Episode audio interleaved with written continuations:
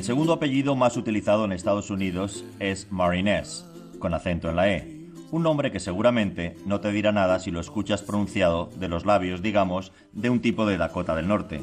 Pero cuando lo veas escrito, Martínez, con acento en la I, quizás se te abran algunos interrogantes sobre las profundas raíces de lo español a este lado del Atlántico. Gutiérrez, el apellido de José Julio, le sigue a la zaga.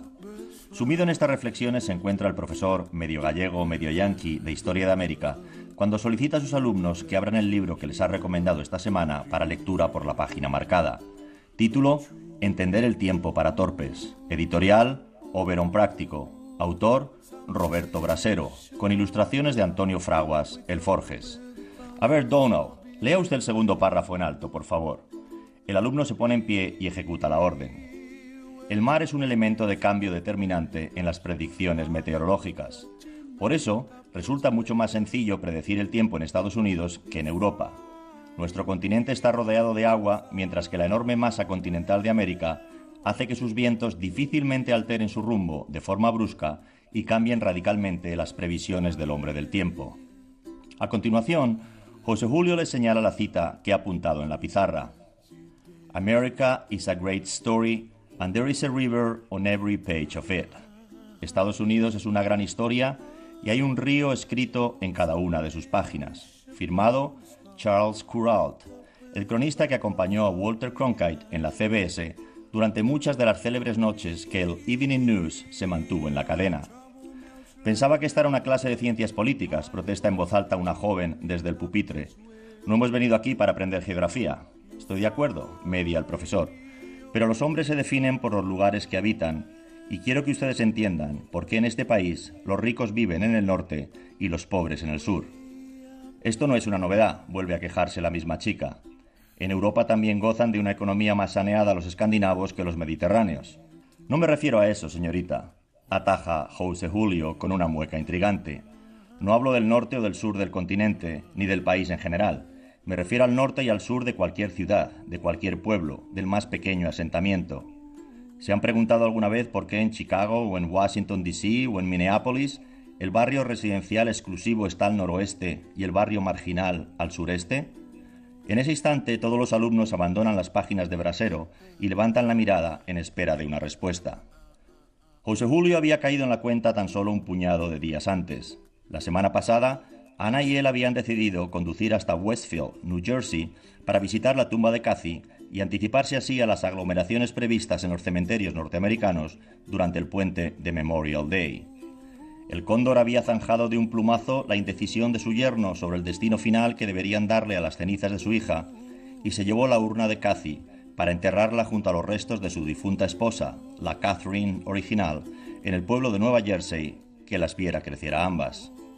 Un cartel de madera con letras labradas en pan de oro le dio al matrimonio la bienvenida. Welcome to Fairview Cemetery and Arboretum, a lasting memorial, a fitting tribute. Open dawn to dusk. Aparcaron siguiendo las instrucciones del mapa, abandonaron el vehículo y apenas avanzaron no unos metros, sino unas yardas, porque en Estados Unidos la longitud no la marca la diez millonésima parte de la distancia que separa el polo de la línea del ecuador terrestre, sino unas medidas arcaicas basadas en las proporciones del cuerpo de un antiguo rey de Inglaterra. Una pulgada, one inch, la anchura del pulgar real. Un pie, one foot, la longitud de la peana de su majestad. Y una yarda, one yard, la extensión del paso del mencionado monarca, la distancia entre sus pies. Así que ya digo, José Julio y su esposa apenas avanzaron unas yardas cuando un guarda jurado les interceptó el paso. Where are you headed to? ¿A dónde van ustedes? les preguntó con cortesía.